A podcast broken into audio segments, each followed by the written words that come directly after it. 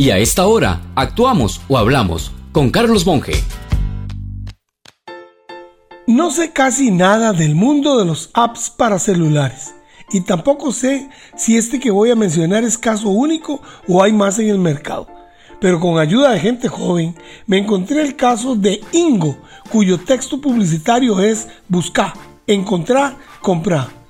Que es un app que permite ir de compras al mall, es decir, le permite entrar a tiendas, ver los productos, escoger y comprar sin tener que moverse de la casa.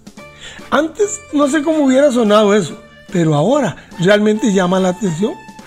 Ellos dicen, lo que está en Ingo está en la tienda, con las facilidades de un buscador que permite escribir lo que uno está buscando y sus filtros le informan dónde está disponible.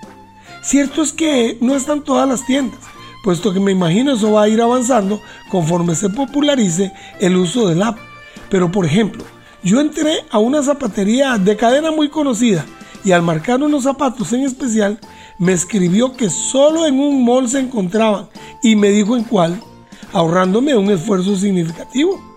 Bueno, se imaginarán ustedes que ese tipo de idea y esfuerzo es típico de muchachos, como efectivamente es. Y ahí está el punto que quiero destacar.